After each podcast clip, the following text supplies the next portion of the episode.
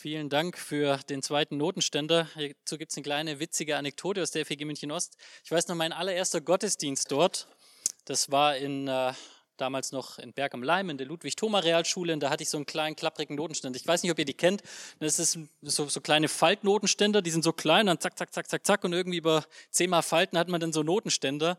Aber das Ding, das hatte quasi Stangen, die waren so, so dünn. Und ich habe eine richtig schwere Bibel. Also Ne, wenn ihr das mal sehen wollt, viele wissen gar nicht mehr, was es ist. Das ist noch eine richtige Bibel. Ups, da fallen mir die Blätter raus. Auf jeden Fall, ne, ich habe meine Bibel da draufgelegt auf den Notenständer und das erste, was passiert, batsch, der klappt zusammen. Und dann musste ich quasi, dann habe ich mein Skript weggeschmissen und musste nur mit der Bibel predigen. Das hat dann irgendwie geklappt mit Hand und Fuß. Und die Woche danach hatte ich eine selbstgebaute Kanzel auf einmal. Und es war so schön zu sehen, wie quasi das Volk Gottes von eigens aktiv wird, wenn sie äh, sehen, dass es da was zu tun gibt. Und da bin ich einfach richtig dankbar. Ich soll euch wirklich auch ganz liebe Grüße ausrichten von der Gemeinde FEG München Ost. Ne? Ein paar kennen sich ja untereinander. Ich habe gerade heute Morgen noch mit unserem Mitältesten, dem Sven Rhein, telefoniert. Der hat besonders nochmal seine Grüße euch ausrichten lassen. Jetzt, bevor wir ins Wort Gottes einsteigen und auf das Wort Gottes hören, möchte ich noch beten. Vater, ich danke dir so sehr, dass wir uns heute zusammenfinden dürfen, um gemeinsam in dein Wort zu schauen, Herr. Und wir kommen wirklich als Suchende, als Bedürftige. Wir kommen nicht als Lehrer, sondern als jene, die belehrt werden wollen von dir. Wir kommen nicht als jene, die sich vortun wollen, sondern wir kommen als jene, die sich hinsetzen wollen zu deinen Füßen, weil sie, weil sie von dir Worte des Lebens empfangen wollen.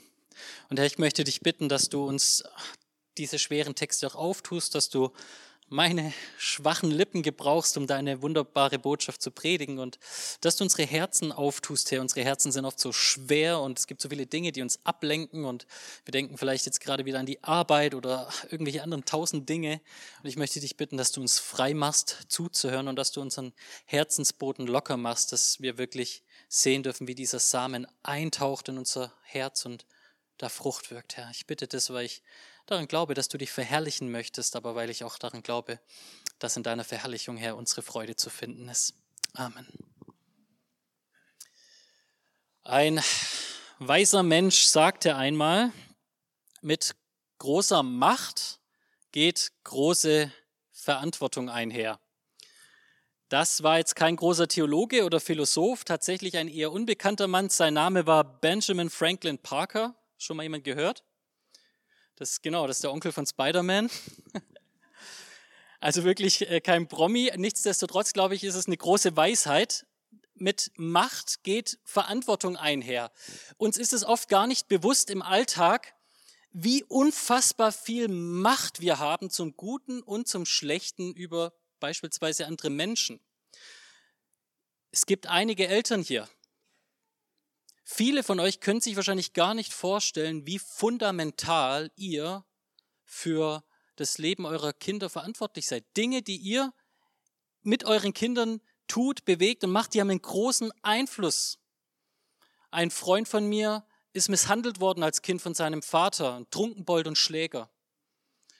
Und bis heute ist er traumatisiert mit über 30 Jahren. Das hat einen Effekt gehabt, dass sein Vater die Macht missbraucht hatte, die er als Vater hatte auf ihn und auf sein Leben. Das, das war zum Negativen.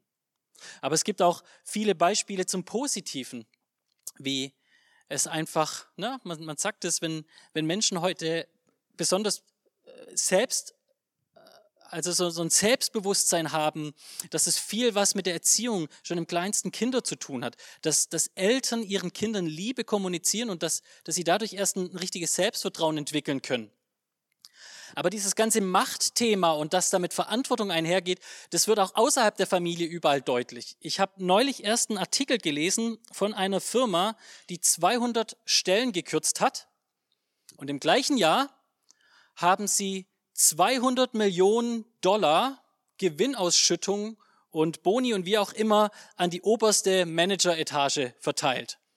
Und jetzt denkt euch mal, wie lange hätte man diese 200 Menschen mit den 200 Millionen anstellen können? Und jetzt kann man natürlich sagen, na ja, die haben halt klug gewirtschaftet und man kann sich, die haben sich das auch verdient.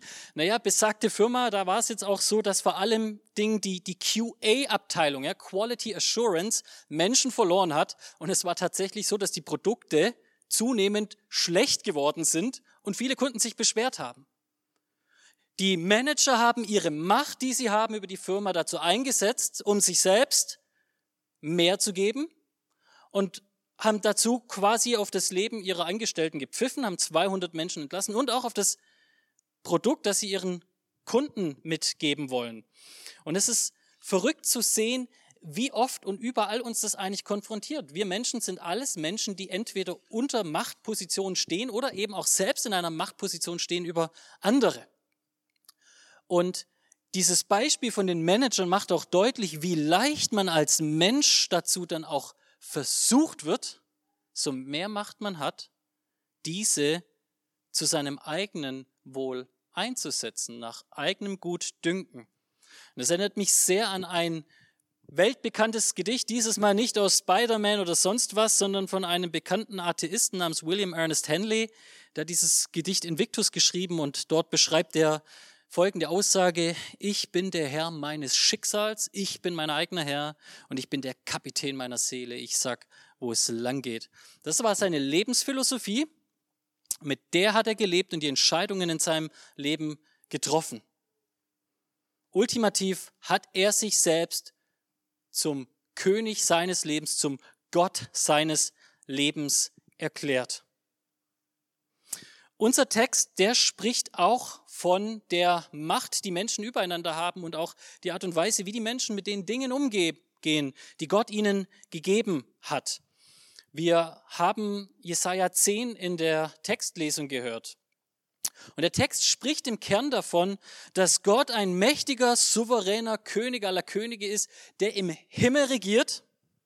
Und gleichzeitig wird uns aber auch deutlich gemacht, dass die Menschen das eigentlich gar nicht so groß kümmert, sondern dass sie ihr eigenes Ding auf Erden machen, aber dass Gott eben nicht nur ein König ist, der in der Theorie Macht hat, sondern der auch gewillt ist, sie zur Gerechtigkeit einzusetzen, wenn sogar sein eigenes Volk, nicht nur irgendwelche ferne Nationen, sondern sein eigenes Volk ihm den Rücken kehrt. Und wir lesen ab Vers 5 folgendes, Verse 5 und 6.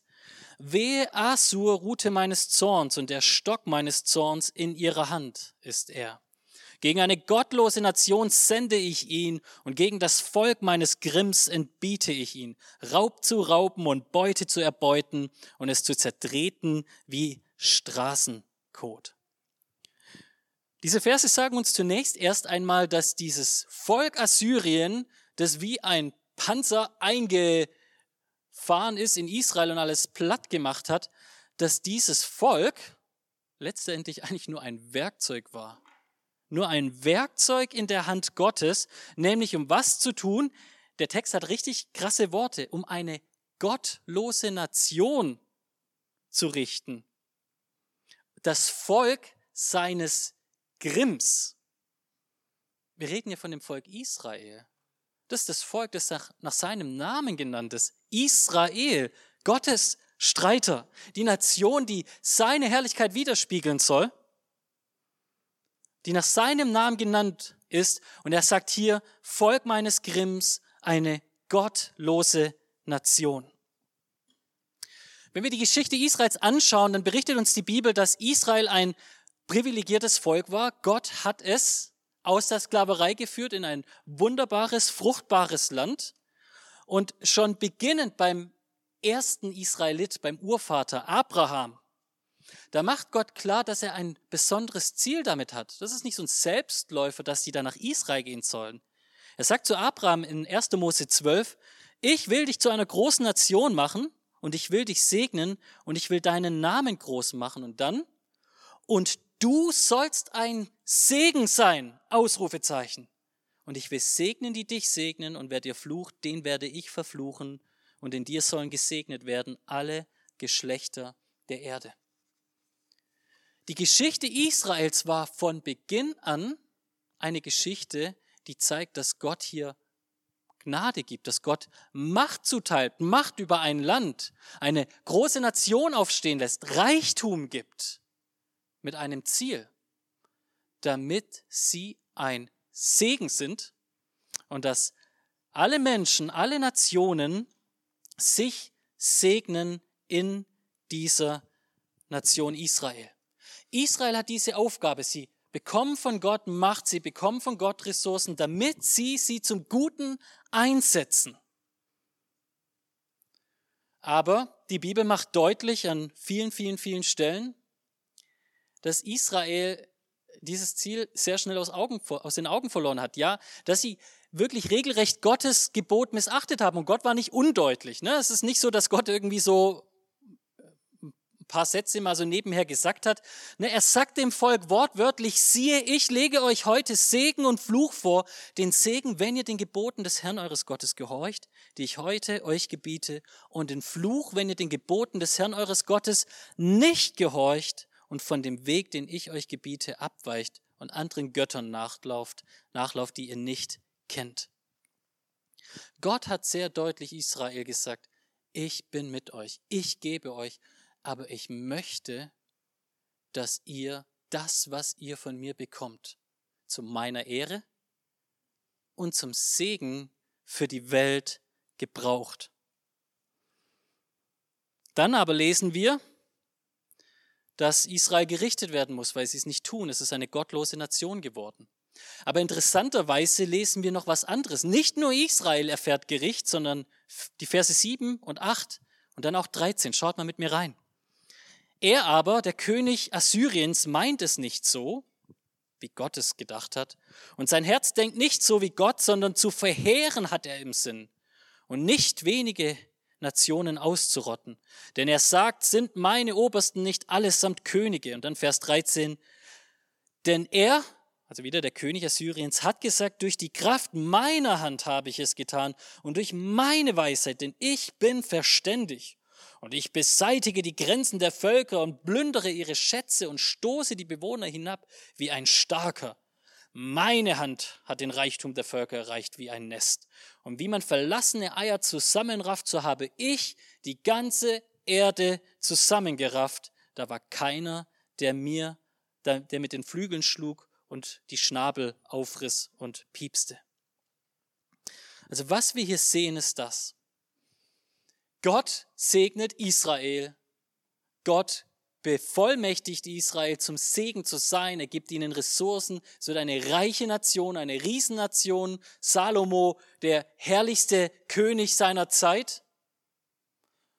Und so mächtiger das Volk wird und so reicher das Volk wird, desto schneller vergessen sie den Gott, nach dessen Namen sie genannt sind.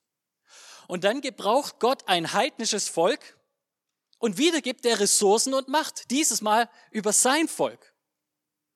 Und wir sehen wieder, kaum bekommt der Mensch die Macht, denkt er auf einmal, ich bin echt schlauer als die anderen. Und übrigens, ich bin auch stärker als die anderen. Und sowieso, wer kann eigentlich mir das Wasser reichen? Ich, der große König von Assyrien.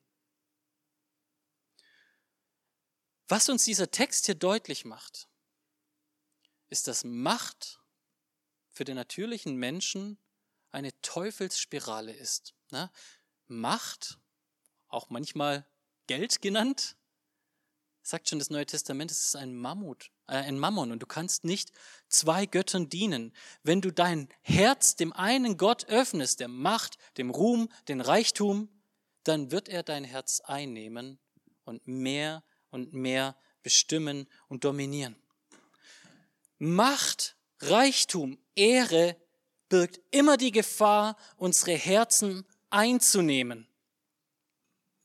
Und was der Text hier noch deutlich macht, Gott reagiert immer gleich darauf. Völlig egal, ob man ein Jude aus Israel ist oder ein Assyrer aus Assyrien, völlig egal, Gott ist erzürnt über den Menschen in seinem Hochmut, der ihm den Rücken kehrt.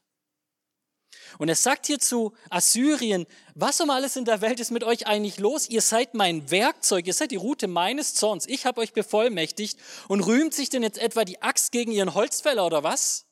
Oder brüstet sich die Säge gegen den, der sie zieht? Als schwänge ein Stock sich selbst. Als, als würde ein Stab sich selber erheben. Als ob er nicht einfach nur ein Gegenstand, ein Werkzeug in den Armen Gottes wäre. Was diese Texte deutlich macht, ist, dass der Mensch sehr leicht dazu geneigt ist, einfach sein eigenes Ding zu machen. Aber das Verrückte ist, daran zu erkennen, dass egal wie sehr der Mensch sich bemüht und wie sehr er auch wirklich von sich selbst überzeugt ist, im Endeffekt ist er doch nie mehr als ein Werkzeug in Gottes Hand. Der Text macht hier deutlich, trotzdem die Menschen mit aller Gewalt sich gegen Gott stellen und rebellieren, ist er immer noch Gott. Gott ist Gott und ich bin's nicht. Gott ist Gott und er regiert im Himmel. Und die Menschen können versuchen, sich zu erheben gegen ihn, wie es Beispiel Israel. Und sie werden sehen, zu seiner Zeit wird Gott für Gerechtigkeit sorgen, selbst in Israel.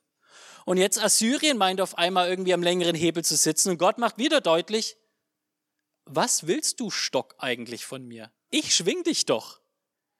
Psalm 115, Vers 3 macht es besonders klar. Im Psalm 115, Vers 3 wird folgende Botschaft uns mitgeteilt. Unser Gott ist im Himmel und was immer ihm wohlgefällt, das tut er. Gott tut einfach, was er will. Ja, wir haben heute schon die Formulierung gehört öfters von Sascha, Gott ist souverän. Was heißt souverän? Souverän heißt unterm Strich, zu jeder Zeit, wann immer man will, über alles Mögliche, vor allen Dingen sich selbst, zu entscheiden, was geschieht und auch die Kraft zu haben, es durchzuführen. Und dieser Text macht es unmissverständlich deutlich, dass die Realität über Gott diese ist, dass er einfach Gott ist. Gott ist Gott und wir sind es nicht. Gott ist im Himmel, wir sind auf Erden. Ne, ich weiß nicht, ob ihr diese Geschichte vor Augen habt vom Turmbau zu Babel, wo die Menschen sagen, oh, wir wollen uns selbst quasi einen Namen machen bis zum Himmel hoch und wir bauen uns unseren Turm. Und wenn ihr mal genau in den Text reinschaut, dann heißt es nicht irgendwie, Gott schaut von oben herab und ist erzürnt oder so, sondern was, was da eigentlich steht, ist, Gott neigt sich herab ne, die, diese kleine Weltkugel und das ist so weit unten und denkt sich irgendwie, ein paar Ameisen machen da irgendwas, so was ist da los? Und dann beugt er sich mal runter, schiebt ein paar Wolken beiseite und dann zieht er diesen Ameisen aufstehen, wie der Mensch sagt, ich bin mein eigener König, ich mache meine eigenen Regeln, ich mache mit dieser Erde, was ich will. Zu meinem Besten, zum Unheil der anderen juckt mich nicht. Das ist die Perspektive, die uns die Bibel hier gibt. Gott ist so erhaben über allem, egal was wir hier tun. So mächtig, so groß, er schaut uns an wie kleine Ameisen in unserer Rebellion. Und was uns wir äh, hier in diesem Text noch verdeutlicht wird, ist das. Gott ist sehr konsequent. Der hat klare und gute Ziele mit dieser Welt und den Menschen. Sowohl mit den Assyrern, die hat er nicht bevollmächtigt, dass sie das Land platt machen, sondern eigentlich, um da einzureißen und, und Gerechtigkeit zu schaffen. Das ist eigentlich verrückt, wenn man mal darüber nachdenkt. Ne? Das ist das Volk Gottes.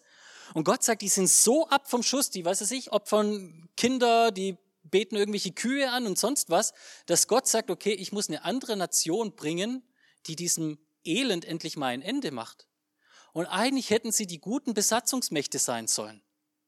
Aber was passiert? Sie schlagen selbst über die Stränge und denken sich, oh, das sind ganz schön viele Schätze in Israel, die nehmen wir uns alle mit. Und sie machen das Land nieder.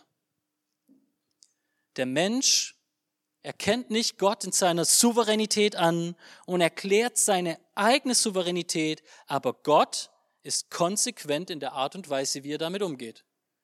Er richtet Israel und er kündigt Gericht gegen Assyrien an. Und es ist sehr wichtig, dass wir das verstehen, dass Gott konsequent ist, dass der da nicht irgendwie einen Unterschied macht. Als ob äh, Gerechtigkeit irgendwie flexibel ist, je nachdem, wie nah mir die Person ist. Gott ist in seiner Person einfach gerecht.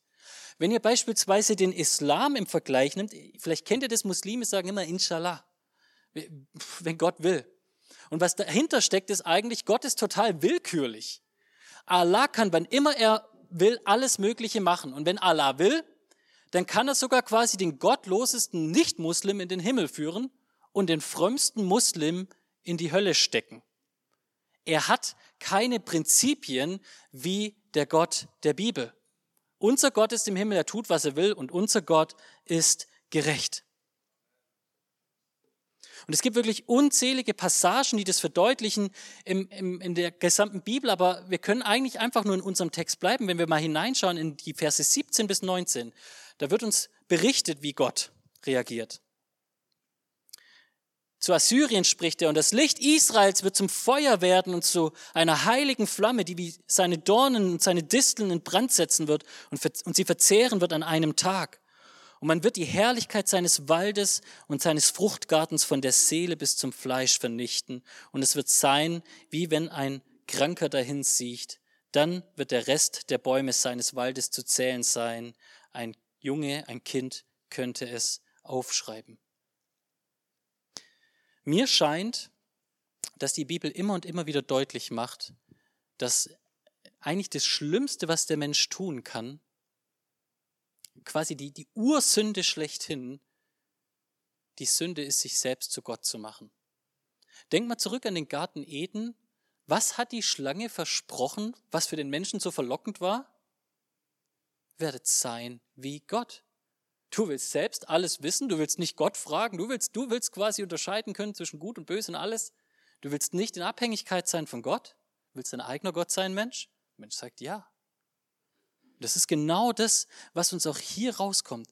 Und für Gott ist es so schlimm, am Beispiel Assyrien, dass er kurzen Prozess macht. Und die Sprache ist wirklich krass. Dieser König, der sagt, wir sind das mächtigste Volk der Welt. Ne? Also wenn quasi jeder Soldat ein Baum wäre, dann wären wir der Amazonas. So mächtig sind wir. Und, Gott sagt, wenn ich mit euch fertig bin, dann kann ein Kind euch an einer Hand abzählen. So wenig wird von euch übrig bleiben. Dieser Text lehrt uns, was es heißt, als Mensch anerkennen zu müssen, dass wir Menschen sind und nicht Gott. Und dieser Text lehrt uns, wie schlimm es ist, wenn Menschen sich zu Gott machen. Sie rauben ihm alle Ehre und sie führen diese Schöpfung zum Unheil. Ich bin kein Politologe und ich kenne mich nicht aus mit den Kriegen dieser Welt. Ich kann euch nur sagen, es ist völlig egal, wer in Russland, Ukraine angefangen hat und welchen Teil da Deutschland und Amerika oder sonst was mitspielt. Aber dieser Text hier macht klar, dieses Unheil, was da geschieht, ist, weil Menschen meinen, selbst Gott sein zu können. Und dieser Text sagt uns schon voraus, ohne dass wir es jetzt wissen, Gott wird diejenigen auch wirklich ganz konsequent richten für das Leid, das sie in seiner Schöpfung, das sie an dem Menschen verursachen, den er als sein Ebenbild geschaffen hat zu seiner Ehre. Das ist Gott und seine Gerechtigkeit. Und was wir hier lernen sollten, ist, ich denke erstmal eines. Mir wird bewusst in diesem Text, dass alles, was ich bin und alles, was ich habe, ein Geschenk Gottes ist. Und ich weiß nicht, wie es dir geht. Jeder Mensch hat ja so seine eigenen Dinge. Ich bin wirklich ehrlich mit euch. Ich glaube einfach immer schlauer zu sein als alle anderen. Im, im, wirklich in meinem Herzen so oft denke ich immer, ah, ist der dumm, der hat doch keine Ahnung. Ich bin Albert Einstein, hört mir zu. Ich meine, so schlau zu sein. Und wahrscheinlich bin ich es nicht so, also so schlau wahrscheinlich nicht. Aber wisst ihr was? Selbst wenn ich so schlau wäre, die Realität ist, dann wäre ich nur so schlau, weil Gott mir einfach diesen Intellekt dazu gegeben hat. Witzigerweise, ähm, trotzdem ich meine, dass mein Hirn so groß ist, ist es auch so, dass ich äh, quasi einen genetischen Hirn, Hirnprobleme habe, die mich dazu verleiten lassen, mein ganzes Leben äh, ziemlich verpeilt zu sein. Ja, ich habe ADS und wisst ihr, ganz oft ist es so, dass ich darunter leide, wie schwer es mir fällt, einfach mal nicht alles auf dem letzten Drücker zu machen. Und es ist wirklich was, womit ich kämpfe. Aber so mehr ich drüber nachdenke, ist es dann auch immer wieder verrückt zu sehen, ich bin tatsächlich auch ein Stück weit einfach benachteiligt gegenüber anderen. Und natürlich muss ich das Beste draus machen. Und die Tatsache, dass es so ist, dass ich mich schlauer fühle oder vielleicht schlauer bin als manche und gleichzeitig aber verpeilter bin als andere, das ist alles, weil alles, was in mich gelegt ist, ein Geschenk Gottes ist. Das habe ich mir nicht ausgesucht, das habe ich mir nicht erarbeitet. Und der Endeffekt, wenn ich darüber nachdenke, ist folgendes. Das muss mir eigentlich wirklich jeglichen Ruhm, jedes Trachten danach meiner eigenen Erhöhung, es muss mir eigentlich alles rauben, es muss mir eigentlich den Boden unter den Füßen wegrauben und sagen, da ist kein Platz. Ich bin doch nur ein Werkzeug in seiner Hand. Und das ist eine harte Botschaft. Der, der Mensch will das nicht hören. Ich weiß, die meisten von euch denken sich, boah, das ist schon wieder so ein trauriges Wort und warum predigen die eigentlich immer so negative Sachen, diese Prediger? Oh, das ist echt voll fürchterlich. Aber wisst ihr was?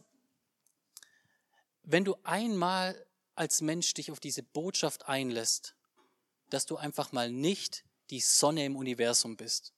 Dass du einfach nur irgend so ein popliger Meteorit bist, der also seine Kreise dreht. Wenn du dich einmal darauf einlassen kannst, dann macht dich das vor wirklich vielem frei. Dieses Lechzen danach, Gott sein zu wollen, dieses Streben nach der eigenen Macht, nach der eigenen Erhöhung, erstmal macht dich immer nur noch hungriger und lässt dich leer. Und zweitens füllt es dich auch mit Verzweiflung, weil du immer mehr Angst kriegst, Dinge zu verlieren oder weil du immer mehr merkst, wie die Dinge, die du tust, dich von den Menschen separieren, die Menschen kaputt macht. Wenn du das erstmal verstehst, dann lernst du dich anders einzuschätzen. Und du lernst auch die Menschen anders einzuschätzen. Du fängst an, weniger Menschen anzubeten, anzuhimmeln oder andere Menschen niederzumachen, weil sie dir nicht in den Kram passen, weil sie nicht schlau genug sind oder nicht pünktlich genug oder was auch immer dir wichtig ist. Das ist also, was der Text uns als erstes deutlich macht, dass Gott absolut souverän ist und gleichzeitig, dass er den Menschen auch absolut in die Verantwortung zieht.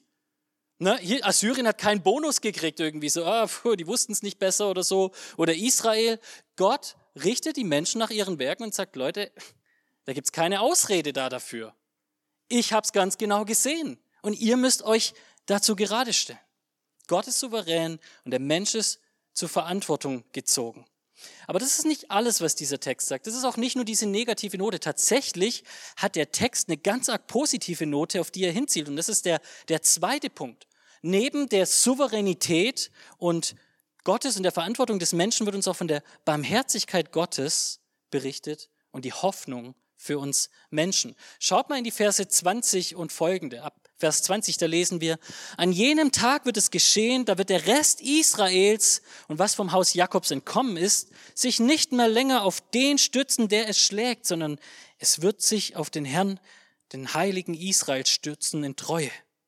Einen Rest werde ich umkehren lassen, einen Rest Jakobs zu dem starken Gott. Und dann Vers 24, darum so spricht der Herr, der Herr, Scharen, fürchte dich nicht, mein Volk, das in Zion wohnt, vor Assur, der dich mit dem Stock schlägt und seinen Stab gegen dich erhebt, wie Ägypten. Gott sagt hier, dass er einen Rest übrig lässt und dass er Gnade walten lässt. Dass es sich den Menschen zuwendet. Und jetzt könnte man sich natürlich fragen, ja gut, diese Überreste sind es jetzt die Leute, die alles kapieren und richtig machen? Sind es die Menschen, die eben nicht mehr Macht missbrauchen, nicht mehr sich selbst zu Göttern erheben? Vers 20 sagt was anderes. Dieser Überrest, das sind Menschen, die sich auf den Herrn und seine Treue stürzen. Was den Überrest ausmacht, ist nicht, dass es richtig macht. Die sind ins Exil gekommen, weil sie es falsch gemacht haben, sondern dass er versteht im Exil, ich habe es verbockt, aber du bist nicht nur ein gerechter Gott, du bist auch ein gnädiger Gott und ich stütze mich auf deine Treue. Gott, du kannst mir selbst, meinem Elend, ein Ende machen und mich in deine Herrlichkeit mit hineinnehmen. Du kannst mich neu machen. Und ich finde es so schön zu sehen, dass hier schon regelrecht beschrieben wird, dass diese Schläge, die das Exil bedeutet, was die Menschen durchmachen müssen, weil sie es selbst verbockt haben vor Gott, dass es etwas ist, was eigentlich zu ihrer Erziehung gilt. Die negativen Dinge in ihrem Leben sind etwas, was Gott ihnen in den Weg stellt, weil sie sonst einfach so stolz werden, dass sie blind für ihn werden und sich selbst erheben. Und deswegen weiß ich, ich hasse meine Diagnose über alles. Ich kann euch gar nicht sagen, wie sehr ich meine Diagnose hasse. Ich wäre so gerne neurotypisch. Aber wisst ihr was? Gott hat mich schon so viel gelehrt, Wie viel habe ich verpeilt? Es ist ein Wunder, dass ich noch keine Predigt verpeilt habe. Wirklich. Ich bin auch dankbar, dass ich heute hierher kommen konnte. Aber wisst ihr, in dem allen, in meiner Unzulänglichkeit, in, in, in den Leiden, die ich erlebe, das sind Dinge, die, die führen mich dazu, mich auf Gott zu stützen. Ich finde es fast besser zu sagen, auch mich auf ihn und seine Treue zu stürzen. Ich weiß nicht, wo du dich hineinstützt und stürzt, was deine Sicherheit ist. Ja, vielleicht bist du jemand, der sich besonders freut, in Deutschland zu wohnen und nicht in der Ukraine und meint, jetzt ist er, ist er besonders gesegnet. Aber sind wir doch mal ehrlich, wie war es denn vor nicht mal 100 Jahren hier in Deutschland? Oder vielleicht bist du jemand, der meint, dass sein, was er auf dem Konto hat, wirklich viel Sicherheit bietet, dir viel Komfort bietet, dir wirklich eine Stütze sein kann. Ich habe vor ein paar Tagen gelesen, dass Michael Burry, das war ein Mann, der quasi diese Finanzkrise 2008 prognostiziert hatte, dass er jetzt gemeint hat, es gibt ganz viele Warnsignale, die sagen, die Wirtschaft wird wieder an die Wand gefahren werden, weil die Leute nicht gelernt haben seit 2008. Ich weiß nicht, ob es stimmt. Schauen wir mal, ob seine Prognose stimmen wird. Aber wir brauchen nur in die Vergangenheit schauen. Es gab es immer und immer und immer wieder, dass das Geld, das du meinst, das dir Sicherheit bietet, dass es passieren kann, dass es nichts mehr wert ist. Wenn wir nur darüber nachdenken, wie viel Inflation wir dieses Jahr haben. Ne? Was nicht alles passieren kann. Deine Sicherheit wenn es die Schöpfung ist, wenn es du selbst bist, dann wird es dir keinen Frieden geben. Was ist mit Covid oder Covid-Impfung? Ist mir egal, auf welcher Seite du bist, aber ich kann nur eines sagen. Es gab Opfer auf beiden Seiten. Es gibt Menschen, die haben gedacht, sie sind super sicher durch ihre Impfung und haben Impfschäden. Und es gibt andere Menschen, die sind am Virus gestorben. Alles gab's wenn du meinst, du kannst Sicherheit finden dadurch, dass du besonders gesund lebst oder dadurch, dass du, keine Ahnung, dich irgendwie hundertfach impfen lässt oder sonst was, musst du trotzdem erkennen, es wird nie absolut sein. Du brauchst mehr.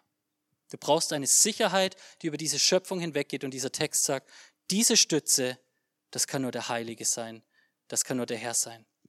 Jetzt möchte ich hier auf einer ganz besonderen Schlussnote enden. Es gibt einen Vers, der hier besonders heraussticht aus dieser ganzen Gnadenbotschaft, dass er sich denen annimmt, die sich einfach auf ihn stürzen. Und zwar ist es Vers 22.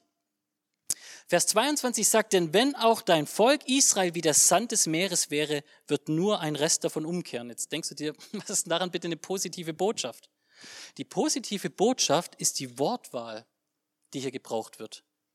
Vers 22 greift die große Verheißung Abrahams aus 1. Mose 22, Vers 17 auf, wo es heißt, darum werde ich dich reichlich segnen und deine Nachkommen überaus zahlreich machen wie die Sterne des Himmels und wie der Sand am Meer wird deine Nachkommenschaft sein Israels.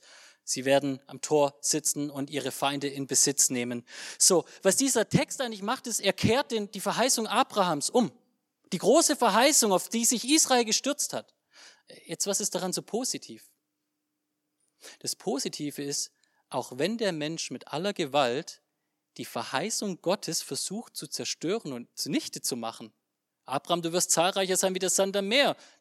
Sie werden zahlreich wie das Sand am Meer. Sie sündigen. Gott sagt, okay, ich muss euch reduzieren, bis keine, kaum noch eine Hand von euch übrig ist, eine Handvoll. Trotzdem der Mensch in Anführungsstrichen so gut dabei ist, sich all die schönen Verheißungen Gottes zunichte zu machen, bleibt dennoch, Gott sagt, ich werde einen Überrest übrig lassen. Und wir hatten es heute Morgen im Seminar, ich kann es nur ganz kurz jetzt zum Schluss zusammenfassen. Wisst ihr, das ist die Botschaft von der, in der Bibel quer durch. Da ist am Anfang Adam und Eva und alles geht den Bach runter. Und sie verheißen, es wird ein Nachkomme kommen. Und da gibt es ganz schön viele Nachkommen und Gott sagt, das ist eine Katastrophe, die muss sich alle von dieser Erde ausrotten. Er schickt eine Sintflut, eine Familie überlebt, ein Überrest. Und mit diesem Überrest geht's weiter. Und dann vermehren die sich und wieder Katastrophe. Er muss sie in alle Welt zerstreuen, weil sie so stolz sind. Und er greift sich eine Familie raus und führt sie in ein Land Israel. Und dann mehren sie sich in diesem Land Israel. Und es ist wieder Katastrophe. Er muss sie ins Exil schicken. Aber ein Überrest kommt zurück. Und diese Überrestgeschichte, die geht weiter und immer weiter und immer weiter, bis eines Tages ein Nachkomme Evas, ein Same der Frau geboren wird ein Nachkomme Noahs, ein Nachkomme Abrahams, der anders ist als all die Menschen auf dieser Erde. und er lebt gerecht. Und dann nimmt er das Gericht Gottes für die Ungerechtigkeit auf sich. Und dann verheißt er, wenn du dich auf mich stützt, dann werde ich dich in ein neues Reich führen, wo all das nicht mehr sein wird. Weder Tod noch Leid noch irgendetwas anderes. Du wirst hier in den Tod gehen, aber glaub mir, ich werde dich gemeinsam mit mir in ein neues Leben führen. Du wirst ewig leben in meinem Friedensreich. Und was also aus diesem Text ultimativ durchklingt, ist nicht einfach nur eine Geschichte über Gottes Gerechtigkeit und sonst was, sondern es ist eine Geschichte, die uns zeigt, dass selbst in den schlimmsten Zeiten Israels und der Welt Gott die Verheißung der Errettung im Zentrum hat, aufrechterhält und alles dafür tut, dass sie sich erfüllt. Und wir schauen heute zurück darauf, dass Jesus bereits gekommen ist. Aber wir wissen, die Welt ist immer noch im Chaos. Und das dürfen wir uns mitnehmen. Wenn Gott so treu war, einen Überrest von Anfang bis Ende aufrechtzuerhalten, bis endlich der eine einzige geboren wird, um unsere Sünde mit ins Grab zu nehmen, dann wird er auch so treu sein, dass die Verheißung, die noch aussteht, dass Jesus wiederkommt und alles neu machen wird und dass er die Gottlosen richtet und seine Braut zu sich nimmt und mit ihr ewig in dieser neuen Schöpfung regiert, dann dürfen wir wissen, dann wird er auch das tun. Er hat seine Treue bewiesen und er wird es wieder tun. Und so dürfen wir uns daran erfreuen, dass Gott, der Souveräne, der von uns fordert, dass wir verantwortlich mit den Ressourcen umgehen, die er uns gibt, so dürfen wir uns darüber freuen, dass er der Gott der Barmherzigkeit ist, der uns Hoffnung schenkt. Amen.